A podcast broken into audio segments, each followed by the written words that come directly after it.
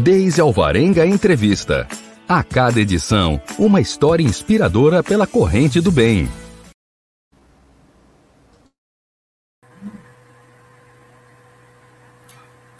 Olá, hoje é quinta-feira, dia 3 de junho de 2021. Eu sou a jornalista Deise Alvarenga e estamos aqui na Web Rádio Censura Livre, a voz da classe trabalhadora, para conhecer uma nova história inspiradora, positiva, de pessoas que pensam e agem para a construção de uma coletividade mais solidária, mais fraterna. É o que a gente chama da nossa corrente do bem, que precisa ser sempre enaltecida, incentivada e estimulada. Hoje estamos aí num horário diferente, para quem está ao vivo com a gente, mas já estamos, aqui no nosso encontro quinzenal. Um olá também ao jornalista Antônio Figueiredo, sempre apostos aqui na parceria e no comando de som e imagem no estúdio da Web Rádio Censura Livre, em São Gonçalo, região metropolitana do Rio de Janeiro. Vocês, como sempre, aí não o veem, mas ele sempre faz aquele sinal de positivo, desejando que tudo ocorra bem, e a gente agradece e diz que com certeza ocorrerá. Finalmente, cumprimentamos aqui os convidados desta edição, o bacharel em Direito e umbandista Fernando Torres e o historiador Luciano Tardoc, com quem conversaremos hoje sobre o projeto Museumbanda. Olá, Fernando. Olá, Deise. Uma boa noite para você e para o nosso público todo que está chegando. Olá, Luciano. Olá, Deise. Olá, pessoal. Tudo bom? Sejam muito bem-vindos e muito obrigada por aceitarem o convite para conversar com a gente. Eu Obrigado, peço licença. Deise. Nada, a gente que agradece aí a sua, a sua participação, o seu convite para aceitar, para conversar com a gente. E eu peço licença a vocês, Fernando e Luciano, e a, a quem também nos assiste, para que a gente faça a, a nossa divulgação dos nossos canais de transmissão e participação. Então vamos lá. Maravilha, maravilha. Você, você pode aí nos ouvir pelo celular, pelos aplicativos de rádio, como o Rádiosnet, através do qual você encontra a Web Rádio Censura Livre, ou no nosso aplicativo próprio através da loja de aplicativos Play Store. Vocês sabem aí tudo gratuitamente.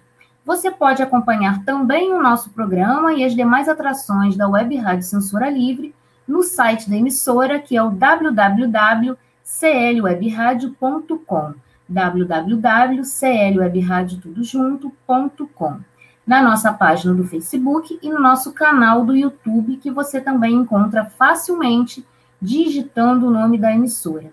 Então, curtam, sigam, se inscrevam nas nossas plataformas digitais para fortalecer cada vez mais o nosso projeto de uma comunicação mais livre e democrática. Temos ainda o nosso WhatsApp. Eu vou falando e o Antônio também vai colocando aí na tela para quem está ao, ao, vivo com a gente, que é o código de área 21 96553 8908, repetindo, código de área 21 96553 8908. Envie um comentário, uma pergunta, a gente vai gostar muito de contar aí com a sua interação. Se você também quiser mandar uma sugestão de pauta para o nosso programa ou para as demais atrações da Web Rádio Censura Livre, anote também o nosso e-mail, que é o contato clweb, tudo junto, contato clweb, arroba clwebradio.com. Lembrando, por último, que se você perdeu alguma atração da nossa emissora, você pode ouvir em formato podcast todas as atrações, todos os programas da Web Rádio Censura Livre, que também pode ser acessado nos chamados agregadores aí de podcast. Então, vamos aqui a uma apresentação inicial, como a gente sempre faz no nosso bate-papo aqui com os convidados. Então, eu peço, é, começando aí pelo Fernando, uma apresentação, quem é você, Luci... é, Fernando, por favor? Fernando Torres. Quem é Fernando Torres?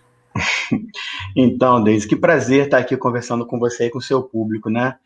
É, o Fernando, em poucas palavras, um amante da Umbanda, de, início, né? Preciso falar isso, nascido e criado na Umbanda, filho de uma zeladora de santo de São Gonçalo, também nascido e criado aqui, que desde sempre é, teve uma missão que seria tocar a caridade da nossa cidade e do nosso povo.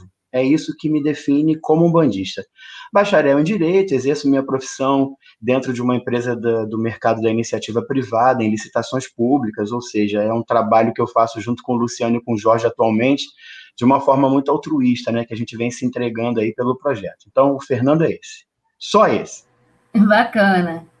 Luciano, você. Aliás, eu, eu, eu tenho que me acostumar a te chamar de Luciano, né? Porque é, eu te chamo de Tardoc, mas eu vou chamar você de Luciano, né? Tá certo. Pode chamar. Fala aí, quem é Luciano Tardoc, por favor? O Luciano é professor de história, que por algum motivo do, do destino acaba se envolvendo com esses projetos. A gente está sempre é, é, tentando ajudar a cidade, o desenvolvimento da cidade nesse, nesse aspecto cultural. Eu trabalhei bastante tempo com um projeto chamado Memória de São Gonçalo, e por conta desse projeto fui convidado a escrever para o site da Câmara da cidade, e por conta de um texto que eu escrevi para a Câmara, que eu falava do Zélio, mas não do Zélio é, líder religioso, mas o lado político do Zélio, eu, o Fernando entrou em contato comigo e aí, né, a gente começou a conversar sobre o projeto do museu, já era um sonho do Fernando, e aí, né, era uma boa ideia, vamos. E hoje as coisas já estão andando. E como diz o professor Mário Chagas, né, o museu já existe. Com certeza. A ideia é realmente, né, eu já conheço um pouco, mas eu acho que as pessoas que puderem nos acompanhar aí vai ficar é, bem interessada, né, e até mesmo se engajar nesse projeto. Temos aí duas participações já de pessoas que estão conosco, conosco é a Luciana de Oliveira Fernandes e a Natália Fernandes, que o Antônio colocou está colocando aí na tela. Agradeço aí a participação e a audiência e fiquem à vontade se quiserem fazer alguma pergunta, algum comentário, né? É, o envolvimento das pessoas é, é muito bom aqui para a gente. Mas eu, eu não podia deixar de mencionar, antes que eu me esqueça, né, de agradecer ao também historiador, professor Jorge Santana, envolvido também no projeto, que esteve no, no programa anterior e que no final do programa, né, que a gente falou é, na 15 dias sobre o projeto também de recuperação de, de objetos sagrados que vão ser expostos no Museu da República e que ele é uma das pessoas que está envolvida nesse projeto, nesse importante projeto também de recuperação histórica, e de valorização da cultura e das religiões de matriz africana, afro-brasileiras.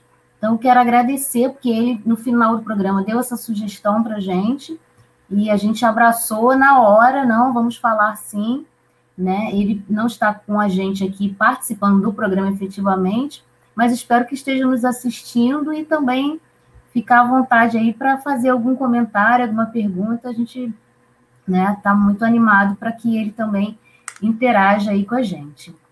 Bem, antes da gente falar exatamente, né, é, foi até uma, uma, um pedido que o Fernando fez para mim, que inicialmente eu tinha colocado na divulgação proje é, projeto Museu da Umbanda, né? Só que o projeto realmente, o Museu Umbanda é uma coisa só. Então, por isso que vocês né, acompanharam aí o, o, o, título que a gente colocou, o Fernando depois vai explicar por que exatamente essa, essa nomenclatura tão específica, mas antes da gente falar como é que está o projeto, como é que ele nasceu, enfim, fazer a linha do tempo aí para as pessoas entenderem o que, que é essa ideia, o Luciano, eu vou pedir ao Luciano para ele primeiro fazer assim um breve resumo para a gente do que, que é Umbanda, né? É, e a relação com São Gonçalo, que para quem de repente está fora aí do, do Rio de Janeiro, é uma cidade da região metropolitana aqui do Rio, e para as pessoas entenderem também por que esse projeto desse museu em São Gonçalo. Então, o Luciano vai dar essa panorâmica aí para gente, para gente depois deslanchar e entender melhor o, a ideia do Museu Banda. Por favor, Luciano. Beleza. Então, a, a Umbanda, como a gente conhece, como a gente conhece como religião, ela é algo muito anterior ao, a, a esse modelo atual. Ela é, na verdade, a, a mescla. Fernando pode concordar depois ou fazer alguma, alguma contribuição. Ela mistura elementos da cultura é, cristã, elementos cristãos, de elementos ameríndios e de elementos africanos. Né? E ela já existia como, como prática religiosa e como diversos nomes. Só que a importância da Umbanda como religião para São Gonçalo é porque a sua anunciação, a, eu, não, eu não gosto nem de usar o termo criação, invenção, nascimento, o seu anúncio como prática religiosa acontece em São Gonçalo, na rua Floriano Peixoto, no bairro de Neves, né? E isso acaba sendo bastante interessante porque muita gente desconhece isso, praticante da Umbanda pelo Brasil afora, é, às vezes não sabe dessa informação, né, praticam a Umbanda, diferentes tipos de Umbanda, mas não sabe que ela, como religiosidade, com prática religiosa, ela foi anunciada aqui na região de São Gonçalo. Sim, e a gente pode dizer também, né, que há mais de 100 anos, né, a Umbanda já é, nesse anúncio, né, como você não gosta de usar essa palavra aí, nascimento, digamos, esse anúncio tem mais de 100 anos, né, Luciano? Isso, ela é anunciada em 15 de novembro de 1908. Né? Então, já são é, cento e... Vou ter que fazer os cálculos. Mais de 100 anos, mais 110 anos. 110 anos, né? Mais, mais ou menos. Mais. É. É, antes da gente continuar aqui, realmente a gente está com uma audiência aqui hoje muito é, expressiva e vamos registrar aqui rapidamente as pessoas que estão postando aqui nos comentários. Renan Rebelo, jornalista Renan Rebelo, né, que faz uma referência aí ao Luciano, ao Fernando, a mim, meu colega de profissão, né, o querido aí. A Rita Brito, a Dailton Macedo, tem mais gente aqui, né? Volta o, Renan aqui também fazendo um agradecimento ao Fernando, né? Em relação ao uma ajuda que ele deu. O Rodrigo Rangel, da Comissão Consultiva do Sistema Estadual de Museus também. Né? Tem mais alguém aqui? Por enquanto, não que tenha registrado, mas a gente tem muita gente aqui que está que tá acompanhando, e foram essas pessoas que inicialmente postaram aqui os seus comentários. Então, a gente agradece muito aí a participação. Então, Fernando, conta aí para a gente é, como que está hoje o projeto, né? É, a partir do que o Luciano explicou, que fez essa, essa contextualização da Umbanda e da relação aí importante com São Gonçalo, né, desse marco que São Gonçalo tem na questão da Umbanda. Como é que está o projeto atualmente? Né? Fala, faz um panorama aí para gente. Deise, antes de eu falar sobre o projeto do Museu Banda, já que agora você me jogou a palavra aí para eu, usar, molhar essa palavra, eu quero agradecer a presença dos irmãos todos que estão aí hoje, né? Quanta gente legal que eu acabei de ver fazendo consideração aí, né? E fico muito feliz de ver essa galera toda. Mas desde a primeira reunião do Museu Banda, aqui na Tenda Espírita São Lázaro, que é aqui na casa onde eu vivo, a gente tem um costume de agradecer a Deus pela oportunidade de levar essa palavra, porque é uma palavra também espiritual a todos, né?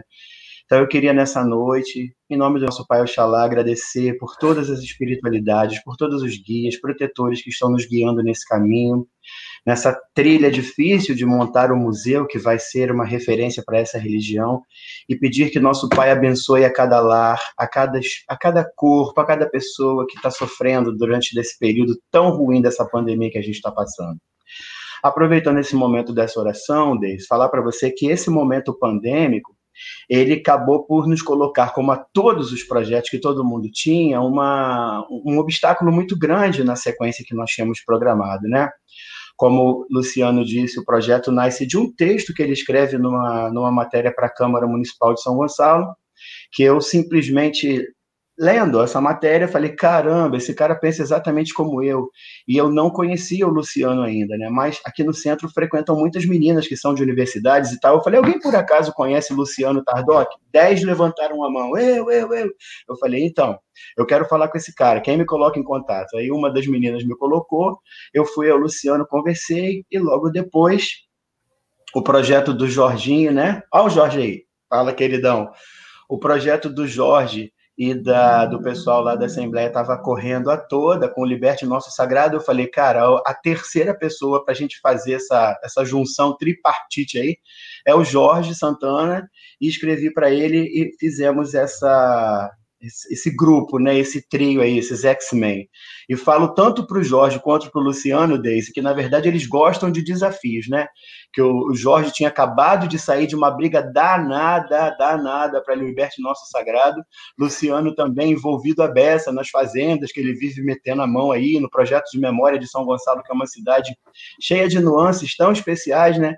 E ele acabou. Ó, o Gabriel, fala, Gabriel, bem-vindo. E o Luciano acabou é, é, pegando esse, essa ideia e nós sentamos, conversamos e definimos que seria assim. Por conta também de uma facilidade que nós estávamos naquele momento, desde que em 2019, logo no início, não, no finalzinho de 2019, em novembro, eu fui eleito como conselheiro de cultura municipal de São Gonçalo, né? Inclusive ainda estou nesse mandato que vai terminar agora em 2021 final de 2021. E esse, essa história de nós estarmos envolvidos com o Conselho de Cultura facilita um pouco nossa ideia de fazer o acesso da Secretaria Municipal de Cultura, né? E aí eu vou começar a, a contextualizar o momento que nós estamos. Fizemos as primeiras reuniões, o Jorge eh, fez uma, uma base do projeto, uma, uma iniciação escrita para que a gente tivesse um documento. Esse documento é muito bonito, está muito bem definido está à disposição, quem quiser, só entrar em contato com o grupo do projeto que a gente pode divulgar, entregar para os irmãos verem, né? Isso é uma coisa importante, desde porque a gente precisa que os umbandistas do Brasil nos ajudem nisso, porque é, é, o Museu Umbanda ele não está sendo criado para o Fernando, nem para o Luciano, nem para o Jorge o Museu Umbanda é um resgate de uma necessidade que São Gonçalo tem. Eu digo que São Gonçalo tem uma uma dívida histórica com a Umbanda, com a história da Umbanda, que nasce em São Gonçalo, que não se aproveita em nada da capacidade turística que São Gonçalo podia estar tendo com esse museu colocado aqui, né? Porque o museu é um aparelho cultural que atrai pessoas e, além de tudo, ele fomenta cultura, fomenta conhecimento, e São Gonçalo está perdendo essa oportunidade quando não bota, quando não gere, quando não cria esse museu em São Gonçalo. E aí, por conta disso tudo, nós fomos em frente e acessamos a Secretaria Municipal de Cultura pedindo lá, né, obviamente através do conselho de reuniões, a, a possibilidade de nós seguirmos fisicamente ou com alguma espécie de apoio que São Gonçalo pudesse dar. Portas abertas, não nos negaram nada, né? Meu agradecimento aí ao nosso secretário Lucas Muniz, que colocou a secretaria à disposição, e seguimos em frente. Outras frentes é, políticas se apresentaram, né? E aí é, não sei nem se eu posso usar nome de políticos aqui, mas enfim, existem grupos políticos de nível estadual que estão namorando o projeto, que a gente vem recebendo ajuda, vem recebendo é, incentivos é, de ideias mesmo, né, do que fazer, de como fazer, as proposituras de alguma espécie de, de captação de recursos e tudo mais. E a gente não sabe onde isso vai chegar, né, Deise? Há muito pouco tempo nós recebemos. Sim. Você pode falar o nome dos políticos até mesmo para comprometê-los, né? Se já se eles já fizeram contato com vocês, pode até mesmo falar, porque então, para que a, a, gente né, tenha esse comprometimento aí. De um beleza, então importante. vamos lá. Convidamos a, o mandato do deputado Valdec Carneiro, que teve aqui em casa, na TESD, numa reunião que nós fizemos, e ele foi muito solícito, colocando a, a, o cabedal político do PT né, e das agências de, de, de, serviço cultural, porque ele também já foi secretário de Cultura de Niterói, enfim, é uma pessoa ligada à arte e à cultura, e ele ficou super feliz com o projeto, perdão, levou lá para o pessoal dele, outras pessoas acabaram se, se, se colocando no, na nossa parceria para trazer esse projeto, levar esse projeto em frente, perdão, e aí foi essa, esse foi o primeiro momento. Mas logo depois, né, também faço parte da Fonsan Potma, que é o Fórum dos Povos Tradicionais de Matriz Africana, uma das nossas diretoras executivas, a Dolores, também trouxe uh, o mandato do deputado David Miranda, né, ou seja, já seria uma, uma propositura federal, né, de um deputado que já estava no nível federal, que também tem se apresentado junto do projeto, e a gente está em conversações de como fazer, de como não fazer. Mas esse é um momento, né, Deise? Enfim, a gente está nessa história da gente fazer captação de recursos, mas tudo que não nos ajuda é o ato da pandemia estar tá em movimento. Porque a gente não consegue se reunir, né? Não conseguimos fazer nenhuma reunião, por exemplo, híbrida, porque às vezes a gente não consegue reunir as pessoas aqui. Mas tem tudo para ir em frente. Se aproximaram do projeto algumas pessoas do, do, título acadêmico muito importantes, né? o professor Mário Chagas, da Rede de Museus, e outras pessoas vêm se, se colocando ao, nosso lado, dizendo que a gente não precisa, por exemplo, ter uma parede para que a gente diga que o Museum Banda existe. Ele já existe do primeiro momento que eu, você, Luciano e todas essas pessoas queridas que estão aqui acreditam que o museu já existe porque ele pode ser colocado na rua, né? A gente pode simplesmente levar o museu para uma praça, como qualquer praça aqui de São Gonçalo, inclusive a gente tem uma praça dedicada a Umbanda, e a gente poderia, por exemplo, levar o museu lá e ele acontecer naquele espaço. Então, esse é o momento. É o sonho? Não, não é o sonho. O sonho, Deise, é que ele seja uma casa que tenha música, que tenha uma sala para leitura, que tenha uma sala para defesa da intolerância religiosa, que tenha uma sala que possa fazer é, é, algum curso de formação de museus dentro de São Gonçalo, ligado à FAPERJ, ligado ao UERJ, enfim, ligado a alguma universidade federal, pública, estadual, qualquer uma delas que se quisesse apresentar. E o sonho é grandioso, mas ele não é um sonho confessional, isso a gente tem que ter sempre na visão. Eu falo sempre para o Luciano, para o Jorge, né, dentro da nossa história. O Museu Banda, ele não é um museu confessional de uma religião que você vai chegar lá e falar assim: ah, eu vim aqui porque eu sou um bandista. Negativo. Ele precisa estar aberto aos católicos, aos evangélicos, ele precisa estar aberto aos, aos budistas, enfim, a todos. Porque a gente se propõe a fazer uma coisa muito maior e não uma coisa que vai ser direcionada a um público específico.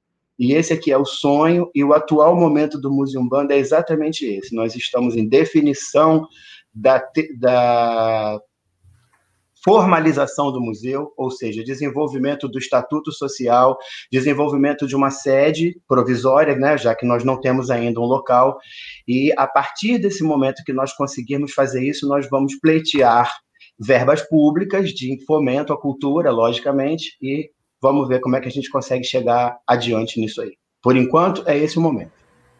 Bacana. É, e principalmente esse aspecto que você levantou, né? De um espaço ligado à cultura, né? A gente pode falar, é, dizer mais amplamente, né? A gente não está falando aí de um espaço estático onde você vai ter apenas objetos que lembrem a questão da, da Umbanda especificamente, né? Mas vocês vão ter um espaço para atividades que envolvam várias, vários aspectos ligados à cultura, né? É, eu quero continuar registrando aqui, porque realmente tem muita gente aqui com a gente, a gente está muito feliz aí com essa participação, né? O Jorge Santana, você já citou, ele está aqui com a gente. Temos também o Augusto César Vidal, que é morador de Neves, né? Manda um abraço para a gente, muito obrigada. Jorge Santana aí, é, Cobá também, da revista Cobá, Gabriel Sorrentino, que é, por coincidência eu também conheço, é jornalista também, já, já trabalhou comigo, Denise Torres, Diego Tec, né, eu acho que é isso, é, Jorge Santana de novo, Gabriel Sorrentino, diz que é um projeto necessário, com certeza, Ingrid Carvalho, Isis da Silva Carvalho, a Adailton Macedo, que diz, né, quanto mais líderes sérios e comprometidos com a causa, o projeto avança. Tem mais alguém aqui? É, a Isis novamente, o Rodrigo Rangel, que é, ele diz, Mário Chagas é o museólogo, professor da Unirio e atual diretor do Museu da República. Rita Brito, Patrícia Dornelles. É isso. Né? Tem muita gente aqui. Luciano, fala para a gente aí agora a questão do seu envolvimento com esse projeto. Né? Você, como um historiador, um professor de história, e ligado muito às questões é, de preservação e, e de, da, da, cultura, da história de São Gonçalo. Como é que você chegou aí ao projeto do Museu Banda e qual é o seu envolvimento aí nessa, nessa questão? Então, eu acho que eu sou o segundo a chegar no projeto, né? Depois do Fernando. O Fernando tem a ideia de, da montagem do projeto, e, e, aí eu escrevo o texto e ele me convida. O texto eu lembro que saiu numa quinta-feira, na sexta-feira de manhã, o Fernando já entrou em contato comigo. Né? E como alguém que gosta de trabalhar a questão da, da história local, da, de tentar valorizar um pouco mais a história de São Gonçalo, que é uma história em muitos momentos abandonada, né? A própria prefeitura, o site da prefeitura tem uma série de informações é, bastante contraditórias quanto à história da cidade.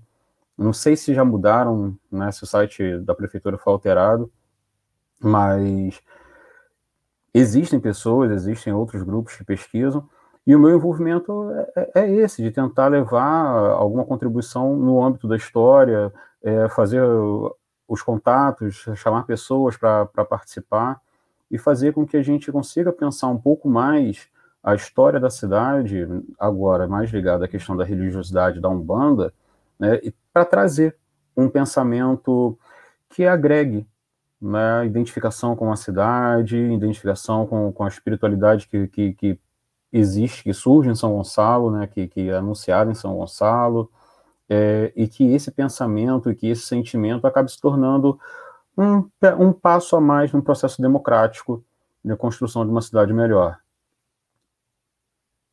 Certo. Fernando, é, você citou para a gente aí que o projeto, né, ele foi iniciado, pensado em 2019, né, todo, digamos, é, o arcabouço aí desse projeto foi alinhavado em 2019, mas a gente teve aí, ainda está, né, em pandemia, e que você narrou aí as dificuldades para que o projeto avançasse. Hoje vocês estão em contato aí com alguns políticos, né, é, para que talvez vocês tenham aí, não sei se são emendas parlamentares que possa viabilizar concretamente o projeto, também estão em contato com o executivo, né, com a prefeitura de São Gonçalo, para que se envolva também.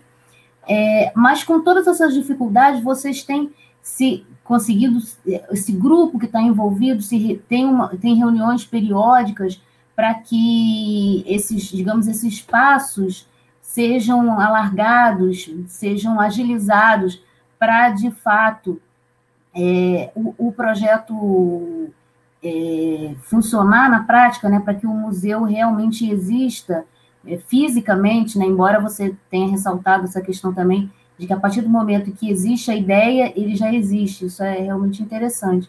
Mas a gente falando mais, digamos, praticamente, né?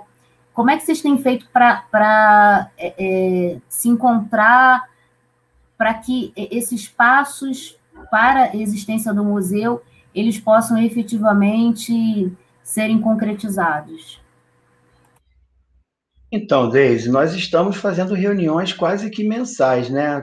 Ultimamente a gente não tem conseguido fazer muito porque a gente deu uma, uma parada é, por conta de, alguma, de alguns avanços, é, é, vou ser bem sincero com você, tá? Monetários que nós precisávamos organizar, né? Porque por mais que pareça que a gente está aqui sonhando uma coisa que vai ser pública, e ela precisa ser um bem público, obviamente, mas ela tem custo, né? E assim, diante da, da primeira necessidade que a gente chegou, que seria fazer a, a institucionalização do museu, nós já nos esbarramos num custo muito alto. Falamos aí de alguma coisa em torno de uns 10 a 15 mil reais para você fazer um primeiro, uma primeira legalização, vamos colocar assim, né? Então, antes desse momento que a gente foi confrontado com essa necessidade, a gente vinha fazendo mais aquelas reuniões de, de, pesquisa, ou a reunião de tentativa de criar a história em si, né? Como que seria, como que poderia ser. E você não sabe, desde a quantidade de pessoas que o Jorge e o Luciano conseguem trazer com ideias maravilhosas, que eu nem me atrevo a falar para você porque tem cada coisa tão maravilhosa, mais uma eu vou fazer, tá? Aproveitando que a gente está online aqui, que a gente precisa do, do abraço das nossas casas de Umbanda do Rio de Janeiro, do Brasil, de São Gonçalo, mas principalmente desse país inteiro, porque esse museu é um resgate nacional. É, o Jorge tem um conhecido, talvez ele queira dizer quem é a pessoa aí, né, que, que teve essa ideia, mas a ideia é a seguinte, e ela é uma ideia bastante natural e muito, muito simples de pensar, mas se fosse possível de fazer, que seria maravilhoso. E ela seria o seguinte: que nós conseguíssemos ter um pouco de terra de cada terreiro que existe no Brasil e que esse pouco pedaço de terra desse cada terreiro fossem feitos pequenos tijolos que fossem representações de cada casa. Então, por exemplo, nós teríamos uma espécie de um, de um monumento, uma coisa assim, que teria o tijolo do centro espírita tal, o tijolinho da casa espírita de fulano, de Beltrano, e a gente iria identificar num, num, numa, numa uma informação paralela lá, num flyer, uma coisa assim, quais eram as casas que estavam envolvidas naquilo. E sempre aberto, né? Para que cada pessoa que visitasse o Museu Banda, por exemplo, recepcionássemos um, um zelador do Sul, que ele trouxesse o seu pedacinho de areia da casa dele, que nós iríamos produzir com arte o tijolinho dele e iria se integrar ali na nossa, no nosso mural de construção. Isso é uma pequena ideia dessas muitas que vieram dessas reuniões iniciais que o Museu Umbanda fez, e sempre de forma presencial, aqui em casa, e aí depois disso nós avançamos, né? Porque veio a pandemia, essa coisa toda de que a gente não poderia mais se encontrar, né? Presencialmente, então o que nós começamos a fazer? Reuniões online. Para você ter ideia, o Museu Umbanda hoje ele tem três ou quatro grupos diferentes um grupo acadêmico que só tem museólogos, inclusive o professor Mário Chagas, que o Rodrigo acabou de falar aí, que é uma, uma sumidade dentro do assunto, e outras pessoas ligadas à museologia, inclusive fora do Brasil, nem isso, Luciano. Tem umas meninas que estão em Portugal, algumas outras que estão em outros lugares, eu não lembro ainda. E aí, essa, essa galera é uma galera acadêmica, né, que está estudando o museu de forma acadêmica. Esse é um grupo. Um segundo grupo, que é um grupo que a gente chama de grupão, que a gente tentou reunir assim as melhores e, as maiores intuições que nós poderíamos ter de líderes religiosos dentro do Brasil e dentro de São Gonçalo. Ao Jorge falando ali ó, o nome do rapaz, ó, Jefferson Medeiros. Obrigado, Jorge. Eu sabia, eu sabia o nome, eu só não queria falar, tá? Tô brincando, mas enfim, eu tinha esquecido mesmo, mas eu queria que você falasse. E aí, Daisy, é, esse grupo que, que a gente chama de grupão, eles vão dando outras iniciativas e vão dando outras ideias. E tem um outro grupo muito carinhoso que eu queria falar aqui publicamente meu agradecimento total, que eu chamo de nosso grupo Estrela. E por que nosso grupo Estrela? Porque nesse grupo eu consegui reunir, pasme você, Leonardo Cunha, que é bisneto do Zélio de Moraes, ou seja, ele é uma das, das personalidades da Umbanda no Brasil. E aí chegou outra personalidade, não sei nem se ele está participando com a gente dessa live hoje, mas está sempre conosco, que é o autor de vários livros maravilhosos, professor da Umbanda Sagrada, Alexandre Comino. Né, que também é uma sumidade dentro da Umbanda Nacional, e ele participa nesse mesmo grupo conosco. E esse grupo tem advogados, esse grupo tem, tem outras pessoas ligadas à área da filosofia, enfim. Esse é o momento. A gente vem criando momentos de reuniões online e a gente só tem conseguido fazer isso de forma online, infelizmente, né? Mas são todas gravadas, são todas registradas ao vivo, né? Porque nós estamos montando uma memória. Inclusive, você falou do Gabriel, né? O Gabriel que está aí, que é jornalista, ele atualmente está cuidando. É a pessoa que eu falei para você que estaria cuidando aqui da divulgação do Museu Banda. Gabriel, um beijo, querido. E o Cobá também, que é, que é a empresa dele, né? Então, nós temos nos reunido com ele, porque é, tudo precisa de muito cuidado, né, Deise? A gente avança, a gente retrocede. A gente avança, a gente retrocede.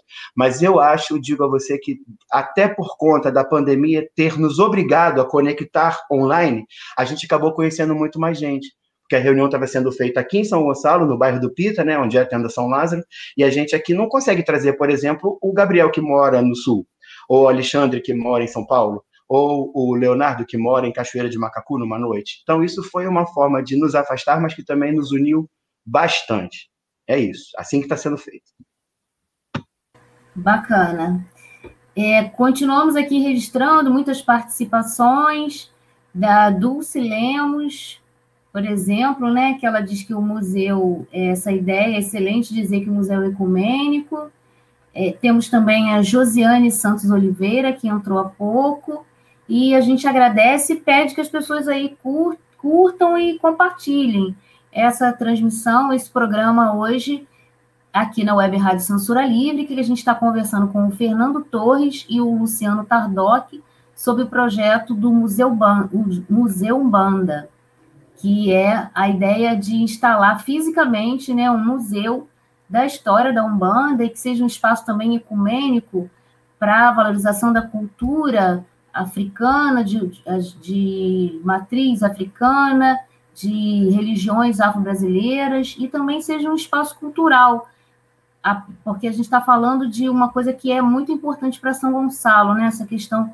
cultural, é, ela é essencial para que a gente tenha um, um, município melhor, né? Um município que avance também em outras questões, precisa avançar muito na questão cultural também. Eu vou pedir licença aos nossos convidados aqui e às pessoas que estão aqui nos acompanhando, para a gente fazer um breve intervalo com o apoio institucional aqui da Web Rádio Censura Livre. Então, o Antônio vai soltar e a gente volta já já. Para manter o projeto da Web Rádio Censura Livre, buscamos apoio financeiro mensal ou doações regulares dos ouvintes, já que não temos anunciantes, não temos propagandas de empresa e não recebemos recursos de partidos e políticos. Seja um apoiador regular e ouça nosso agradecimento no ar durante a transmissão de nossos programas. Seu apoio é muito importante para nós. E os apoiadores recebem prestação de contas mensal. Temos uma vaquinha virtual permanente. Para apoiar, acesse aqui https dois barra barra apoia.c barra CL Web Rádio. O nosso muito obrigado. Web Rádio Censura Livre, a voz da classe trabalhadora.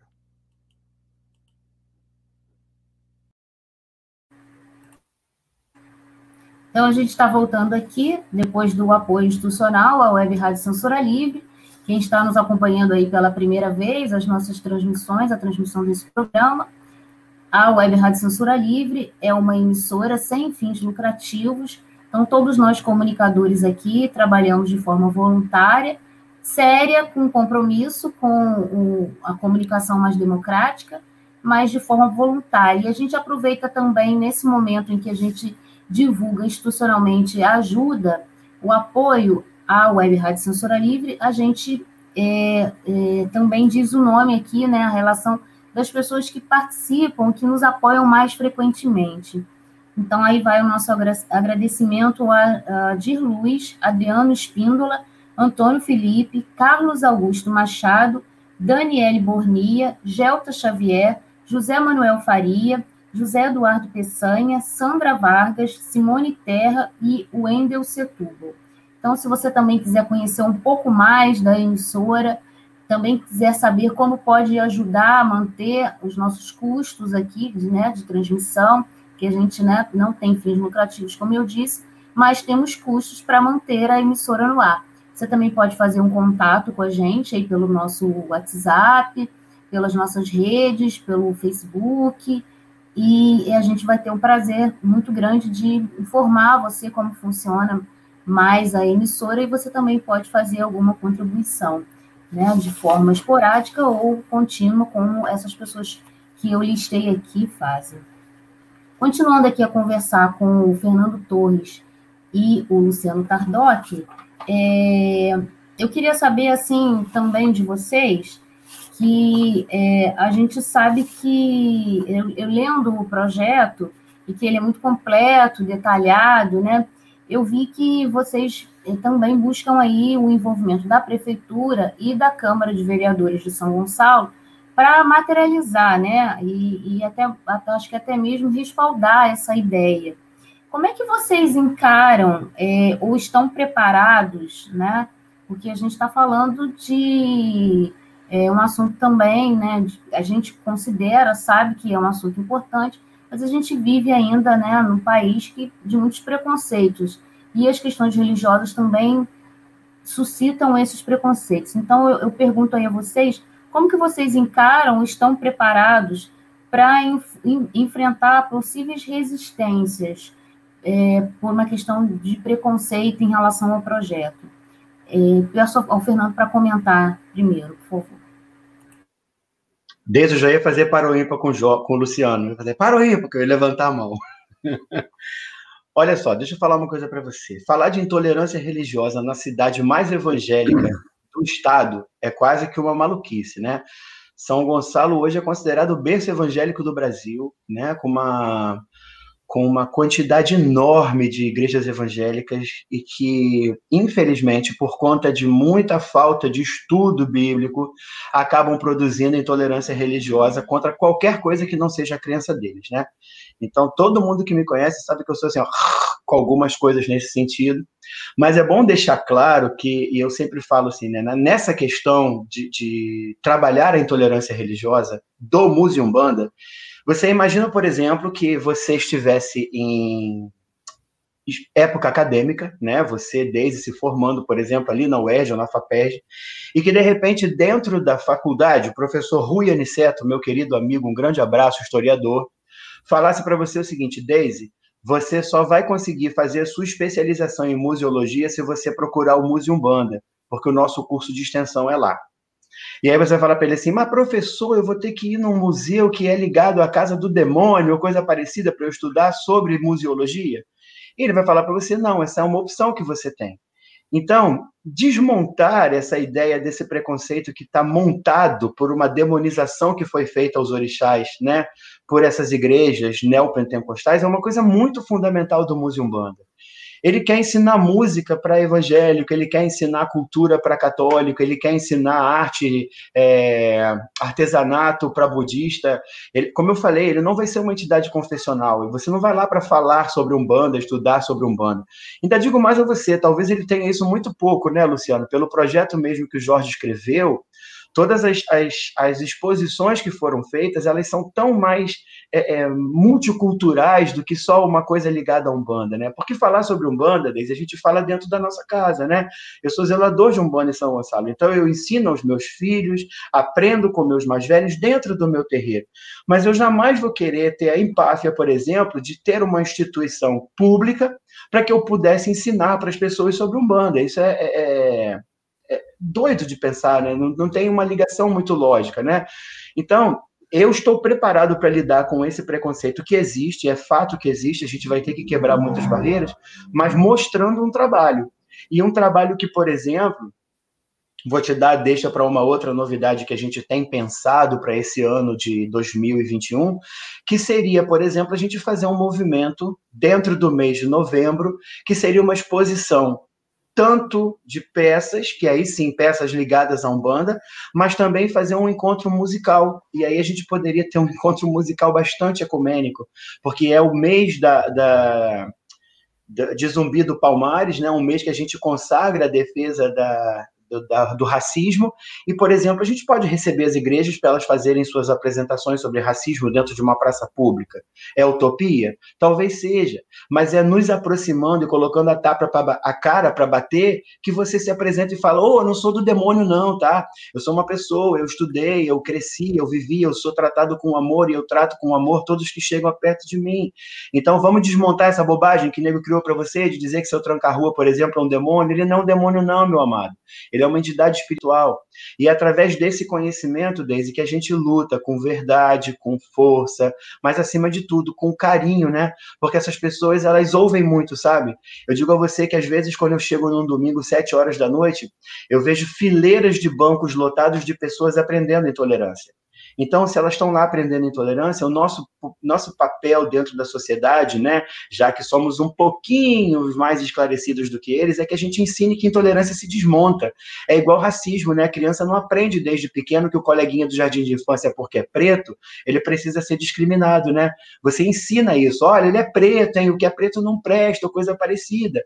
É a descolonização, né? Que você precisa ensinar que somos iguais.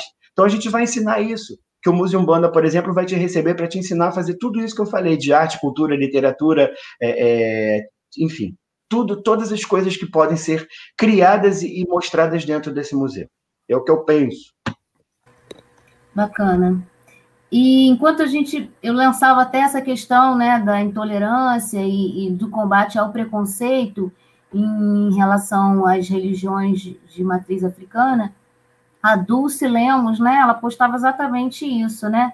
Pensamos aí no, na mesma sintonia para levantar essa questão. E ela diz importante porque com esse museu é um grande passo para que pessoas de outras religiões saibam o que realmente é Umbanda e ajudem, ajudem a diminuir muito o preconceito religioso. É exatamente isso que a gente está falando, né? E o Jorge, o Jorge, Jorge está pensando em mim.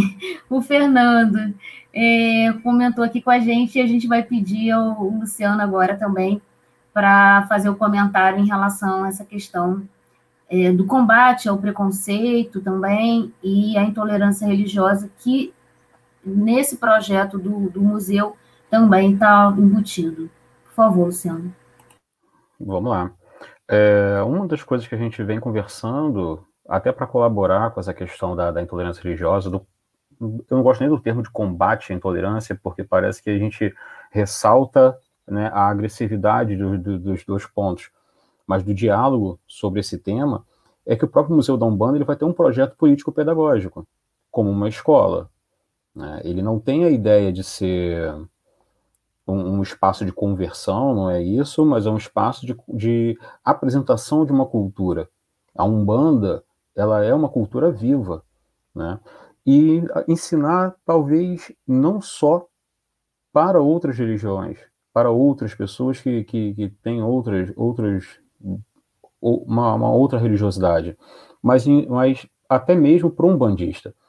Né? Quando a gente fala de Museu da Umbanda, parece que a gente está falando de uma Umbanda só, e isso é uma coisa que a gente vem batendo há muito tempo.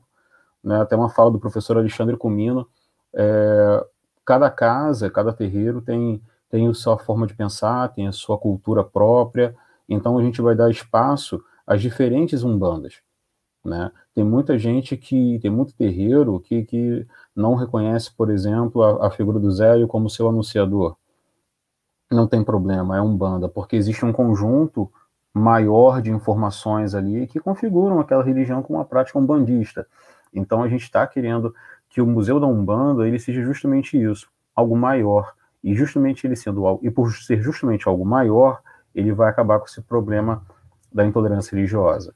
Ele vai agregar, ele vai trazer pessoas para dentro dele, seja ele num primeiro momento virtual ou físico, mas para ensinar as pessoas de que Umbanda não é essa visão demonizada que foi construída com o passar do tempo. Certo.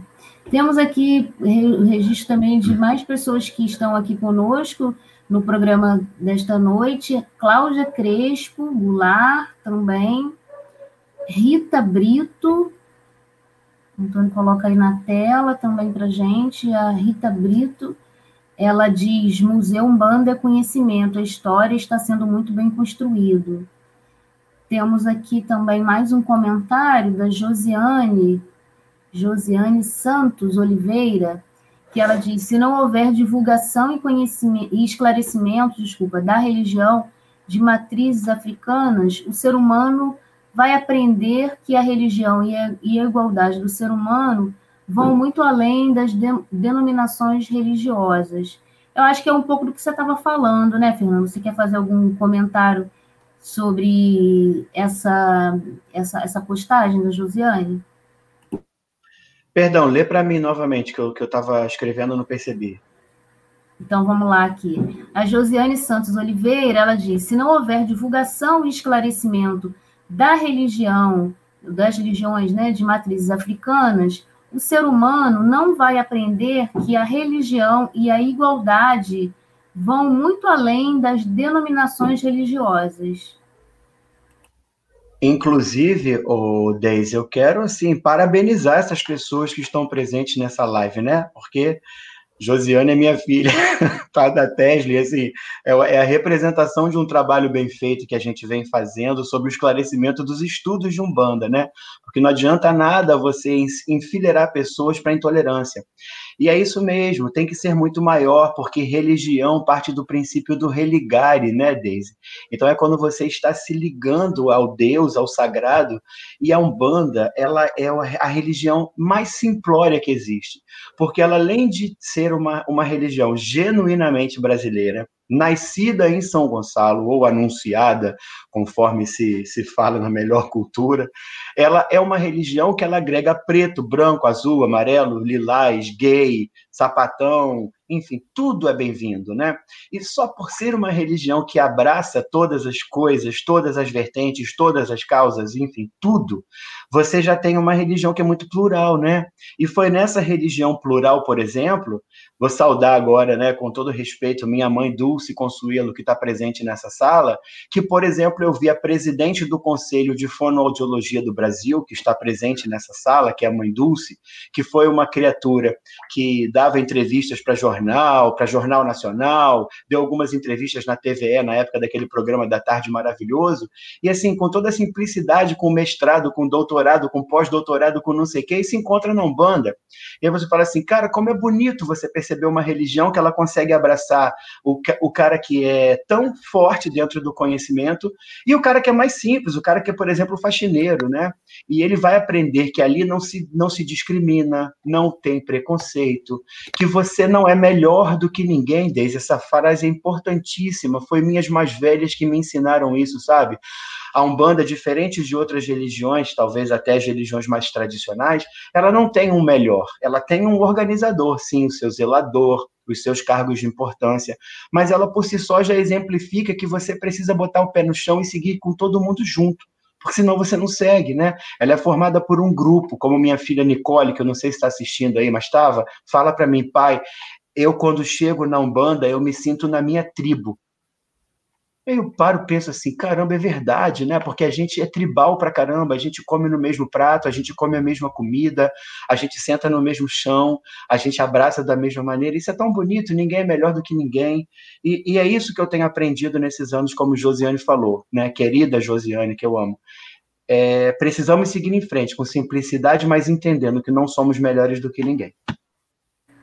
Sim, hoje a gente está aprendendo muito, né? A palavra ecumenismo né, nesse programa hoje está florando, né? E eu estou aprendendo muito com o Luciano também, né? Agora vou começar a falar, em vez de nascimento, origem, é, anúncio, né? Estou aprendendo aqui, até anotei para não esquecer. E combate, né? Para a gente falar em diálogo, né? Parece, parece coisas simples, mas que as palavras têm um significado, né? Mesmo que as palavras sejam digamos aí, arbitrárias, elas, elas foram construídas para, é, sem um, um, sentido concreto, mas elas têm um significado, elas passam a ter um significado né, a partir do, do nascimento delas. Então, a gente usar o termo, a palavra correta, eu acho que o que a gente fala fica também muito mais claro, né? Fica é, muito mais real pelo que a gente realmente pensa e sente. Então, eu estou muito contente, estou muito feliz, porque é, é, muita gente participando aqui, e eu acho que é um momento muito de aprendizado e de ecumenismo, né? Que a gente está precisando tanto nesse mundo que a gente está vivendo, nesse contexto de tanta intolerância, né? E, e para mim, assim, eu acho que é, é muito importante falar disso tudo, nesse momento, né? A ideia do, do, programa é isso, né? Falar dessa corrente do bem. E quando a gente está falando, não está falando de uma religião, né? Mas está falando de, um, uma filosofia de, de, de, acreditar em algo muito maior, né? Que é, é, é, a gente se, se relacionar de uma forma mais humanizada, né? Que apesar de sermos seres humanos, às vezes essa humanização parece longe, né? Mas que a gente tem que valorizar. Sim, pois não. Então, Deise, nesse sentido, é importante que a gente fale que isso não nasceu à toa, sabe, Deise? Às vezes a gente tenta não entrar nesse combate, né, que, que, que demonstra de onde veio esse fundo dessa intolerância toda, mas ela tem um fundo, tá? Então, eu vou, Luciano, você que é um historiador, me ajuda aí se eu tiver perdido, porque eu não, eu não, eu amo história, mas eu não sou da cátedra como meu amigo ele é, né? Nos anos 80, quando a Umbanda vem surgindo, né, no horizonte, vamos botar assim, vindo já de uma repressão do governo do Estado Novo, da era Vargas tal, teve uma explosão, né? Vou deixar um dado para você curioso, Daisy. Foi um pai de santo que inaugurou a ponte Rio-Niterói, do alto do vão central, jogando flores a Iemanjá. Era um pai de santo de Umbanda em Omolocô tá? Existe um livro chamado Iaôs, dele, Tata Tancredo, que ele fala sobre isso, com fotos, inclusive. Isso foi apagado da história, porque isso não interessa. Então, esse, essa Umbanda que nós tínhamos nesse período dos anos 60, 70 e chegando nos anos 80 com muito interesse da sociedade, porque era chique pra caramba você, por exemplo, dentre os anos 70 e 80, morar lá no alto apartamento Icaraí, mas quando chegava no sábado, 4 horas da tarde, você botava sua melhor baiana feita em Richelieu no alto de um, de um, de um ateliê de costura e ir com um cabelão desse tamanho, cheio de batom, cheio de, de, de maquiagem para um terreiro de Umbanda. Isso era uma realidade.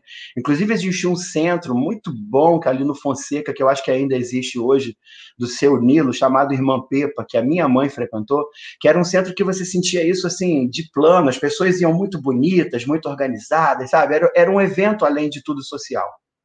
E aí, existe lá no Meia né, um coreto, um coretozinho, uma pracinha, um coreto, em que um líder religioso que tinha saído do Homolocô, chamado Edir Macedo, começa a fazer algumas palestras para o público dele num coreto e cria uma igreja que era desse tamanho no Meyer, no coreto, e se chama Igreja Universal do Reino de Deus. Ele escreve o primeiro livro chamado Caboclo, Orixás, Caboclos e Demônios, e ele começa o sentido de demonização da Umbanda no Brasil. É a partir desse cara que a gente começa a, a, a vender a ideia do, do, protestantismo, do capitalismo evangélico, enfim, que a gente estuda aí na faculdade como doutrina de, de de econômica, e a partir disso ele começa a oferecer para essas pessoas que frequentar um banda, por exemplo, frequentar o candomblé, era coisa do demônio, que isso não avançaria na vida, que a gente não conseguiria seguir em frente porque isso eram encostos, que isso eram atrasos de vida e tal, e ele começa a ganhar adeptos da nossa, da nossa cultura para aquela cultura dele. Nesse caminho vão outros vários líderes religiosos que criam essas seitas neopentecostais todas que nós temos hoje, né? Que a gente vê uma atrás da outra e vendendo a mesma coisa, Deise. Eu tenho é, a proximidade com uma estrutura dessa e todos os dias eu fico com pena, sabe? De verdade, a minha palavra é essa pena, porque assim, o diabo está te perseguindo, essa Maria Padilha que colocaram no seu caminho hoje, essa vela que você está acendendo não sei aonde para você, irmão, vai embora em nome de Jesus. Aí eu fico pensando, gente, deve ser muito ruim você viver uma vida inteira achando que alguém está ali para te fazer o mal. E que esse alguém, por exemplo, é o seu vizinho, é o seu pai, é o seu ex-marido, é o seu marido atual, enfim. É um medo, Daisy, que é colocado nas pessoas e o medo tem nome. E o medo são os orixás, os caboclos, os pretos velhos, os espíritos que são da Umbanda. Por quê? Porque dentro de uma religião que crescia, né, com uma, um, muita dificuldade, mas enfim, com o nosso povo bem mais simples, esses caras perceberam que esse, esse 10 reais que viriam deles poderia virar os 10% dos 100 do salário mínimo, então vamos botar para dentro eles. É interessante a gente crescer através disso, né? Metendo o pau no outro, crescendo através disso.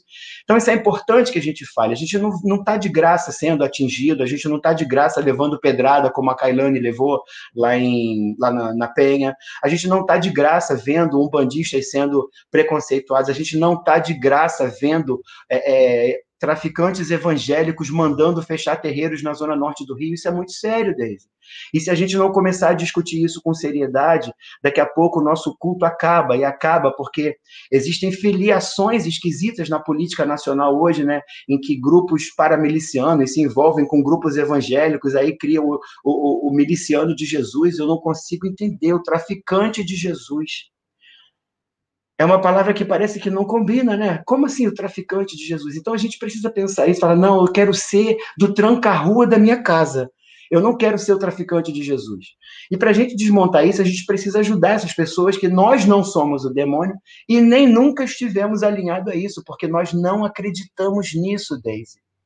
Na cultura da Umbanda não tem demônio. Nós não temos inferno, não temos demônio, não acreditamos em purgatório, nada disso. Nós acreditamos em vida eterna, nós acreditamos em reencarnações e nunca estaremos ligados a um demônio cristão sabe? Então, falar isso nessa oportunidade no seu programa para mim é um presente, porque eu sou combativo mesmo, falo de verdade, tá? E falar isso para as pessoas é muito bom, porque a gente precisa começar a desmontar isso. E dessa maneira, publicamente, como você está abrindo espaço para gente. Desculpa, porque às vezes eu vou, eu vou esquentando de verdade, tá?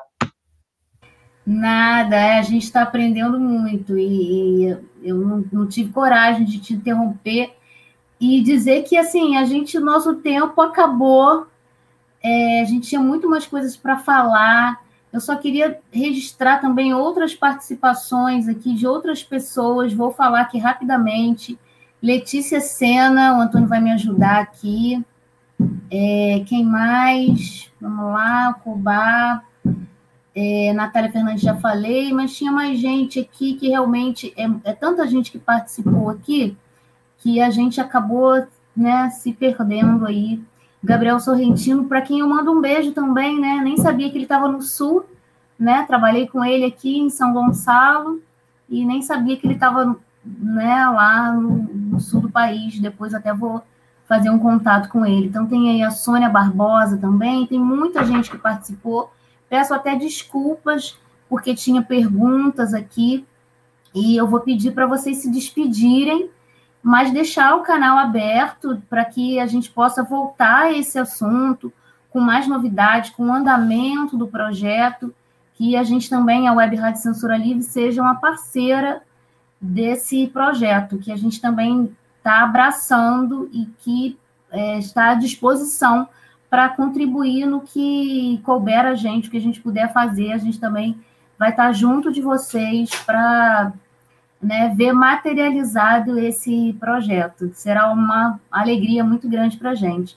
Então, eu peço para vocês se despedirem. Eu vou pedir ao Luciano primeiro, porque o Fernando vai falar, no, né, deixar a fala final para o Fernando, porque ele também vai divulgar o canal em que as pessoas podem fazer contato com o projeto também para se é, interarem e, e também fazerem parte dessa iniciativa.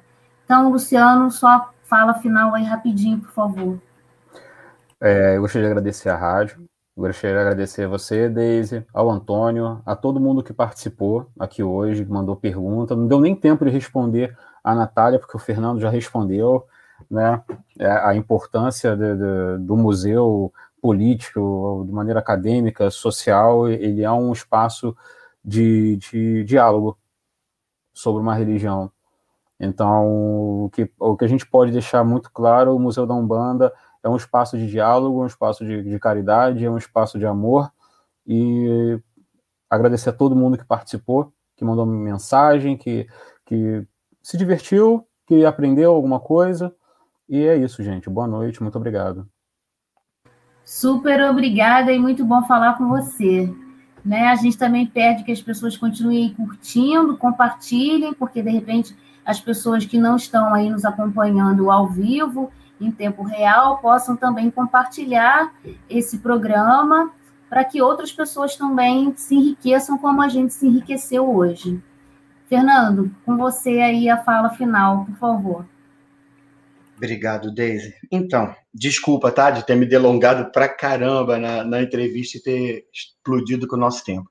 É, obrigado, né, Deise, pelo convite. Foi extremamente importante a gente abrir esse canal aqui.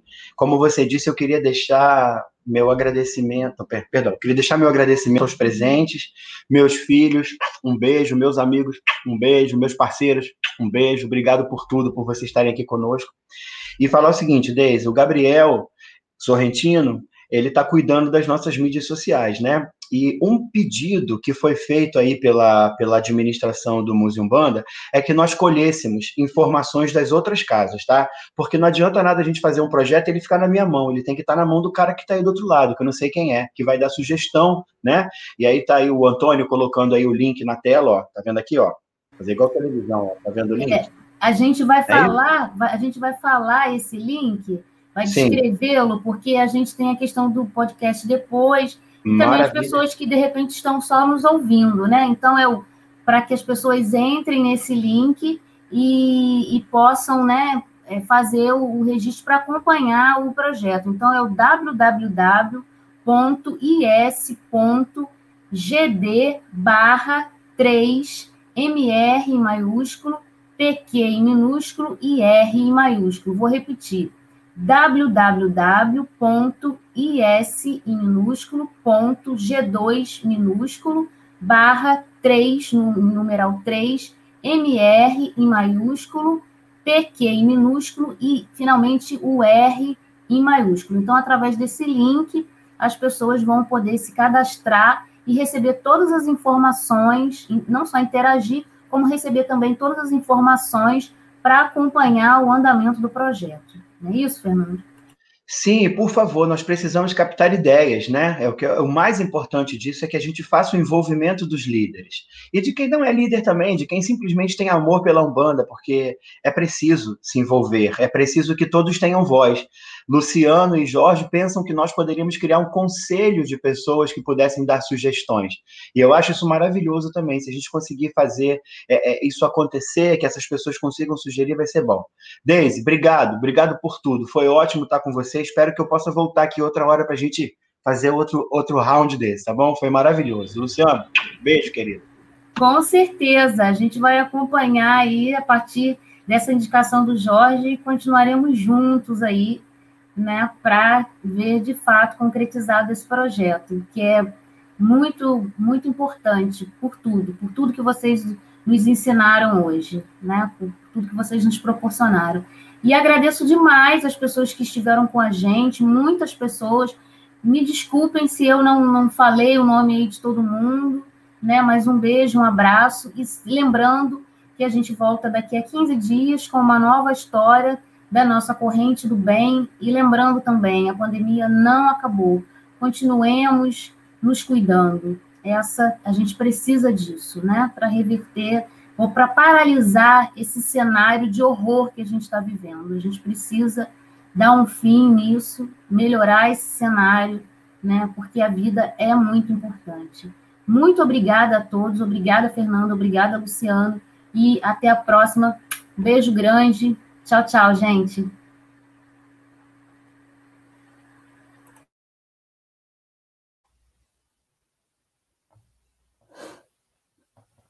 Deise Alvarenga Entrevista. A cada edição, uma história inspiradora pela corrente do bem.